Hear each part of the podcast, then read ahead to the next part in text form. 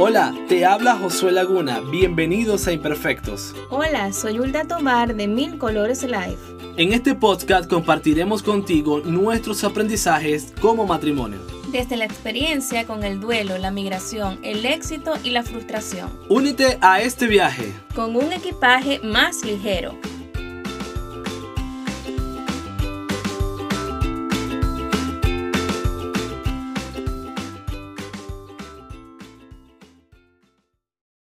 Hola, ¿qué tal? Saludos, buenas tardes, buenos días, buenas noches, no sé la hora que sea que nos están escuchando, pero aquí estamos ya en el segundo episodio de este podcast Imperfectos.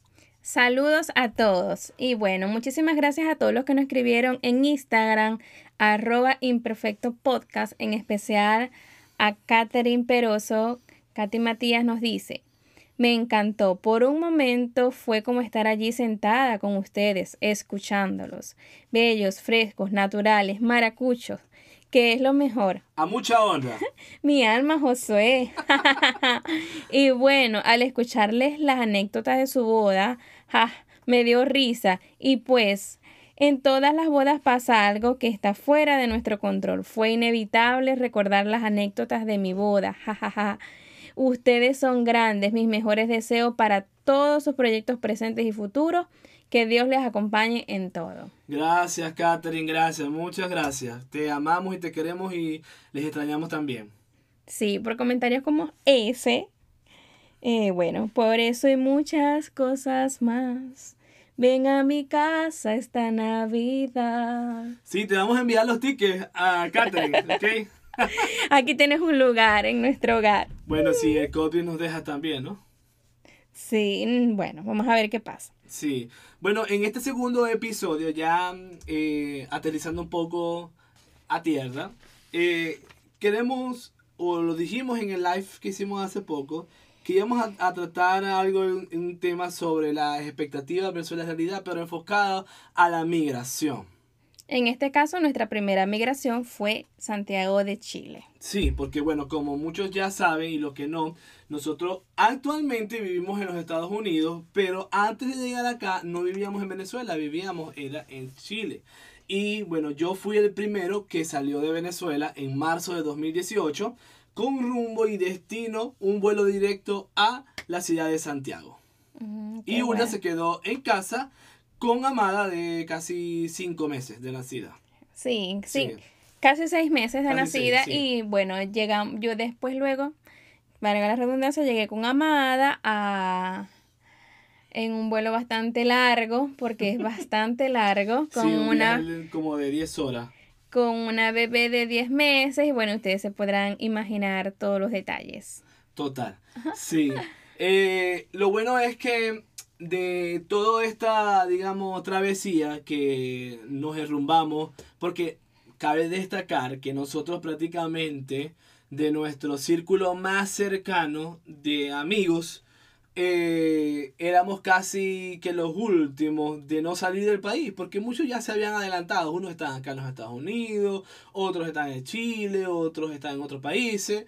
Y bueno, y nosotros, digamos, desistíamos de la idea de emigrar en ese, para ese instante porque llegó un momento donde, y fulanito, no, ya se fue, no, y fulanito está allá, yo, ay Dios mío, todo el mundo se está yendo, pero volada rápidamente.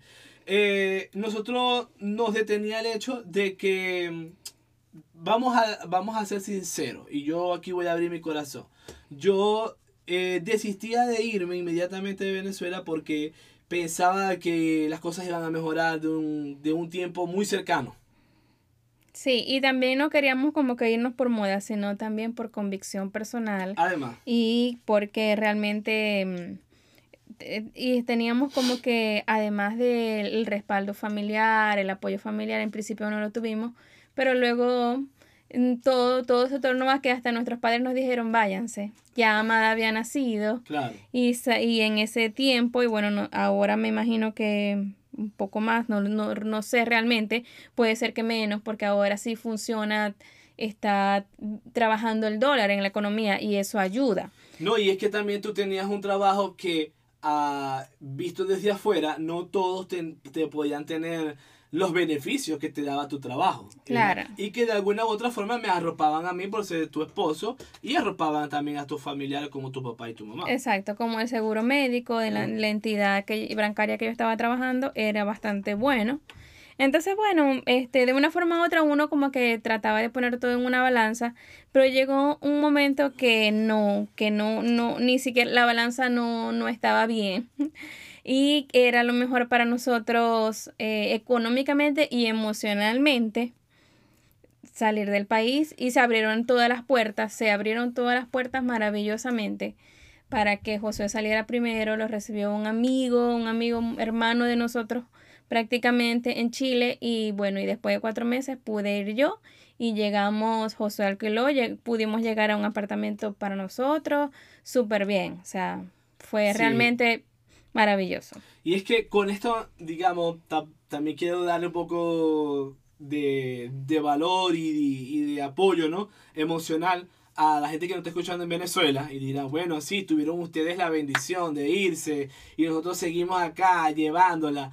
O sea, no es un tema de que quién está allá o quién sigue, porque aún yo tengo muy buenos amigos, hermanos míos que lo considero, que siguen en Venezuela y, y yo cuando hablo con ellos, yo les digo, yo te admiro, te admiro por el, por el valor que tienes de aún mantenerte, de luchar, de estar allí. Ahora, porque tanto valor se necesita como para estar en Venezuela, en las condiciones que hay en Venezuela, como valor para salir de Venezuela. porque es otro mundo, aunque vivimos estamos en el mismo continente, pero es otro mundo de ideas, de cultura, de adaptación. Entonces, por eso es que queremos tocar, eh, dirigirnos hacia las expectativas y las realidades que nosotros teníamos al momento de emigrar y qué fue lo que nos sumó a nosotros como familia y como matrimonio. Claro, eh, también hay que ver que hay personas que no salen porque dicen, no estoy dispuesta a llevar roncha afuera. Claro. Porque para llevar roncha, y lo he escuchado, lo he escuchado de mis amigos, que dicen, para llevar roncha afuera, llevo roncha adentro, que es mi casa, y estoy con los míos, y estoy con mi familia. Claro. Porque allá afuera, este, quizás no voy a tener a mamá, papá o a un amigo, un comodín, etc. Lo que pasa es que eso ya pasa a ser a un tema de... muy personal. Exacto, muy personal, Una respetable. Es respetable la persona que piensa así. Pero ojo, siempre es bueno tener proyección de emprendimiento. Hoy en día se habla mucho que el venezolano es muy emprendedor y es cierto porque no solo emprende en adentro de Venezuela, dentro de Venezuela, con las condiciones que hay, y además emprende fuera de Venezuela. Entonces, digamos, en realidad yo le tomé mucho valor eh, a la calidad eh, intelectual, la calidad de talento humana de venezolano cuando me encontré con otros venezolanos fuera de mi territorio. Emprendiendo. Totalmente. Eh, increíble la creatividad, tanto adentro como afuera. O sea, mm. hay emprendimientos adentro que yo digo, wow, ¿cómo hacen? Qué maravilla, un aplauso, porque realmente eso es valentía. Y bueno, este, ah, no todo y todos los que salimos no lo hacemos porque nos estaba yendo maravillosamente bien económicamente hablando. El que salió fue porque realmente había una necesidad económica que no estaba cubierta y por eso se vio obligado a salir. Y ahí es cuando nos cuando salimos y estamos en otro país, nos encontramos con ese choque que muchas veces yo dije, Dios mío, ¿por qué estoy aquí?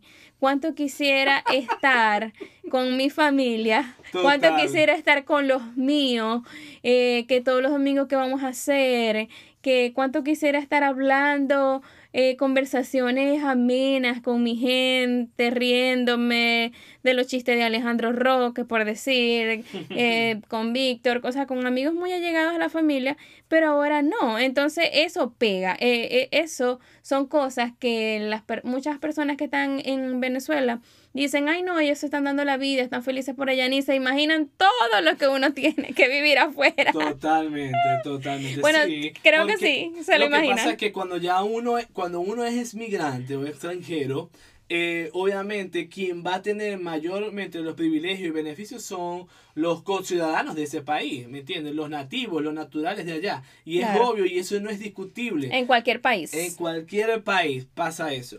Ahora bien, uno que llega con las muy buenas ganas de trabajar, de echarle pichón, de decir, bueno, eh, bueno, yo cuando llegué a Chile, por ejemplo, eh, yo llegué creo que fue un 15, 18 de, de marzo, si no me equivoco, y yo le dije a mi amigo eh, Robert, le dije, ya, o sea, yo quiero trabajar, yo quiero salir a ver qué busco, qué consigo. Y yo me había ido con todos mis papeles para hacer mi documentación. Ojo, y les cuento esto, yo llegué a Chile con en el bolsillo o mi cartera, mejor dicho, con un billete de 100 dólares y no tenía más nada. Que con eso simplemente comenzaba los primeros pasos para poder hacer mi residencia y mi visado que me permitiera a mí trabajar. Y, y, esto lo cuento como, como anécdota, como está diciendo Uda, porque a veces la gente cree, no, porque ellos están allá y no, y, y ahora se dan la buena vida. No, no es que nos damos la buena vida, sino que llegamos con nada y de a poquito, de a poquito vamos obteniendo frutos de tu trabajo que te permiten una que otra vez darte un placer. Claro. Y era algo que a veces me frustraba en, en, en, Venezuela, que yo decía, yo lo que quiero es un trabajo, Diosito, yo lo que quiero es un buen trabajo que yo hago lo demás, o sea, porque yo no soy perezosa, yo soy trabajadora, yo creo que tengo ideas, yo creo que tengo para importar, creo que soy inteligente. Yo lo que necesito es una oportunidad. Pero cuando llegué a Chile pasé cuatro meses sin trabajar y volví con la misma oración. no, y es que... Y aprendí mucho. Es que era, y para mí era frustrante porque entonces como Ulda es una persona que está súper acostumbrada a trabajar, yo desde que conozco a Ulda es una muchacha que trabaja. Yo cuando Ulda, yo la conocí, Ulda estaba estudiando era estudiante de la universidad y ella hacía cualquier cosa para vender eh, artículos por catálogo, eh, trabajó una lavandería, o sea, era una mujer activa laboralmente, paralelamente hacia su, este, su universidad. Y, y, yo igualmente, desde que me, a mí me dieron la luz verde en mi casa de poder trabajar y hacer algo distinto a solo estudiar, porque hubo un tiempo de mi carrera que solamente me dediqué a solo estudiar, porque mi papá y mi mamá eran lo que yo quería, que me enfocara en mis estudios. Pero llegó un momento donde, ah, papá, yo necesito sacarle, este, sacar a mi novia al cine, pillarle un helado, y para esas cosas no te voy a pedir dinero a ti. Entonces ahí fue cuando yo decidí, bueno, con, la, con el apoyo de mis padres, trabajar y, y, llevaba ambas cosas. Entonces, uno lleva esa cultura de trabajo, uno lleva esas ganas de, de emprender, de decir, bueno, es el momento de comenzar desde cero, o sea, y literalmente es desde cero, porque es aprender nueva cultura, es aprender nuevo dialecto, es de buscar la manera de, de, de, tener empatía con las personas de ese país para que tú te vayas rolando en el mercado laboral. Y que toda tu vida vaya en una maleta de 20 kilos o oh, dos maletas de 20 cada una. Oh, sí. O sea, toda tu vida en una maleta y tú dices, wow y pendiente de que el título no se te pierda, pendiente de que lleves toda la documentación, que no se te quede un papel. Ustedes se imaginen todo el estrés que pueden acarrear esas cositas, ¿no? Esos detalles.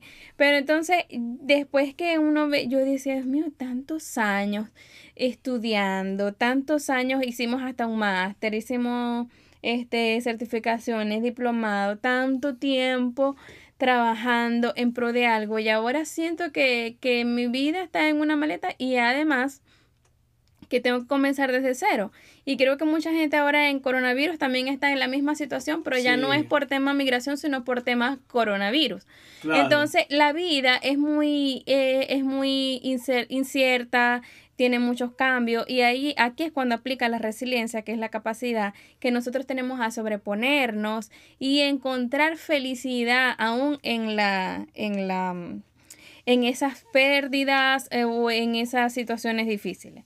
Hay algo que dice el economista y una persona que yo sigo mucho en las redes, que se llama Julio Caña, y tiene un podcast que se llama Finanzas Orgánicas, que él dice algo sobre esto, ¿no? Sobre el cambio, que dice, el único factor en la vida constante es el cambio. Entonces, si no nos disponemos a desaprender y a aprender nuevas cosas, digamos, nos vamos a quedar en el aparato literalmente. ¿Qué cosas te afectaron a ti, Josué? ¿Qué cosas tú dijiste, tengo que cambiar, tengo que desaprender para aprender?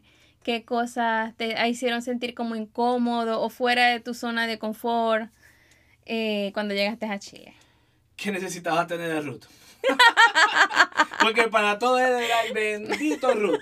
Ruth para acá, Ruth para allá, Ruth para esto. Entonces era, era desaprender y decir, tengo que esperar. Esperar. Y bueno, y en mi experiencia, cuatro meses, durante esos cuatro meses tuve que hacer de todo, vender agua, limpiar, bueno, hacer de todo. Y a los cuatro meses conseguí un trabajo como administradora de una distribuidora de café que me fue muy bien. Si me escucha el don Gonzalo, le envío un fuerte abrazo y a todos mis compañeros de trabajo, porque realmente fue una experiencia única. Ahí fue fui administradora y, toda, y todos los aprendizajes que pude tener, obtener, tanto de las personas como del trabajo en sí. O sea, la rapidez, la productividad, el resolver problemas. Wow, qué cantidad de, que, de cantidad de experiencia y de aprendizaje eh, pude obtener agradecida por eso. Además de la paciencia, porque tenía que pasar dos horas en un metro para llegar al trabajo y dos horas de regreso. Y esas dos horas las aproveché escuchando podcasts. Allí descubrí que existían los maravillosos podcasts y Ay, de todo. Te convertiste en una podcaster. Sí, pero una oyente fiel, este, wow, escuché de finanzas, escuché de, de crecimiento personal, escuché de, de, de risas, de todo. Y también escuchaba música. Sí. Entonces ahí hacía todas las terapias este, que había y por haber y de vuelta. Y bueno, hasta audiolibros escuché para los que se, para los que quieren escuchar, hay audiolibros en podcast. Realmente uno llega a un país, no sé, las personas que nos están escuchando, de donde estén, digamos, siempre llegan con unas expectativas altas, pero siempre te encuentras con una realidad. Y eso se convierte como que en un choque. Eh, porque, por ejemplo, en nuestro caso, nosotros teníamos un, o sea, por los que nos habían contado, personas muy cercanas, no, que Chile es tremendo país, y es así, yo, yo no puedo decir que no. Con muchas oportunidades. Con muchas oportunidades. Ojo, pero siempre uno ¿verdad? Cuando ve que esas expectativas como que no se están como que acercando a que puedan ser cumplidas, ¿verdad? Te encuentras con un mundo de realidad que tú sabes, tienes que tener paciencia para legalizarte, tienes que tener productividad y frutos demostrables para tu poder crecer dentro de un mercado laboral o si quieres obtener, ¿verdad? Un emprendimiento con firmeza, tienes que trabajar duro porque tu marca se pueda vender. Claro, no era igual haber emigrado en 2015 que nosotros que nosotros emigramos en el 2018. Ya había crecido totalmente la migración y había problemas. La competencia era muy dura, es muy dura. Es muy dura. Y, y, cuando nosotros vinimos, y bueno, no sé si actualmente hay, habían problemas este, eh, de protestas, entonces eso quizás hace como que más lento el proceso de crecimiento laboral o de que alcances el, trabajo soñado. Pero sin embargo, no es imposible, porque conocemos un amigo que actualmente consiguió un buen trabajo y hay muchos emprendedores que están allí. O sea, ¿saben qué que lo que más cuesta? Es la constancia es la constancia, porque llegamos un tiempo que José y estamos como frustrados, siempre, siempre pagar el arriendo, siempre pagar los servicios, y ¿qué queda para nosotros? Nada. y otra vez pagar el arriendo, pagar los servicios, ¿qué queda para nosotros? Nada. Entonces, ¿Qué pasa? Que ahí es cuando te desesperas y dices, no, esto no, que pero... tiene que haber algo más. Tú dices, wow, o sea, no puedo pasar mis 10, 15, 20 años de mi vida trabajando solamente para pagar arriendo y servicio. No, tiene que haber algo más y ahí es donde o te quedas en ese conformismo o, o decides,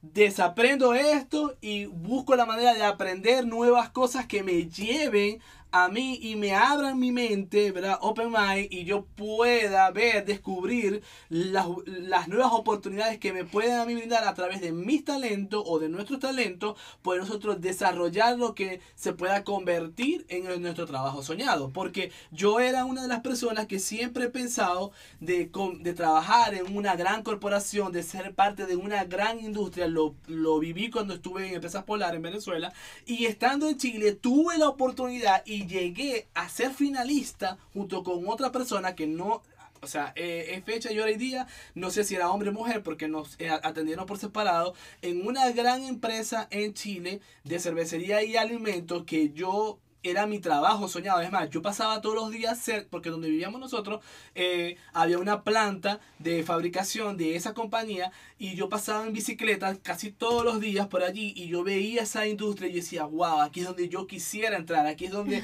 ya a mí los ojitos se me abrían, me brillaban, yo, yo quiero ser parte de eso. Pero entendí luego, más adelante, que mi destino no estaba allí. Mi destino está es hoy acá, en este país con muchos planes que se están cocinando y con, grandes experiencias que estamos adquiriendo acá.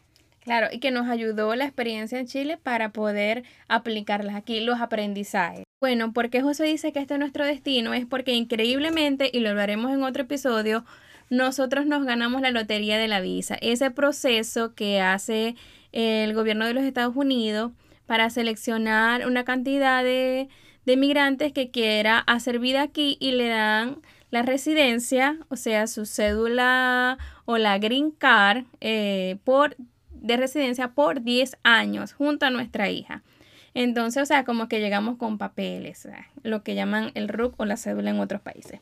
Y bueno, pero ¿qué aprendí yo personalmente aprendí, creo que José también lo aprendió, es que en, otros países los venezolanos nos apoyamos mucho unos con otros.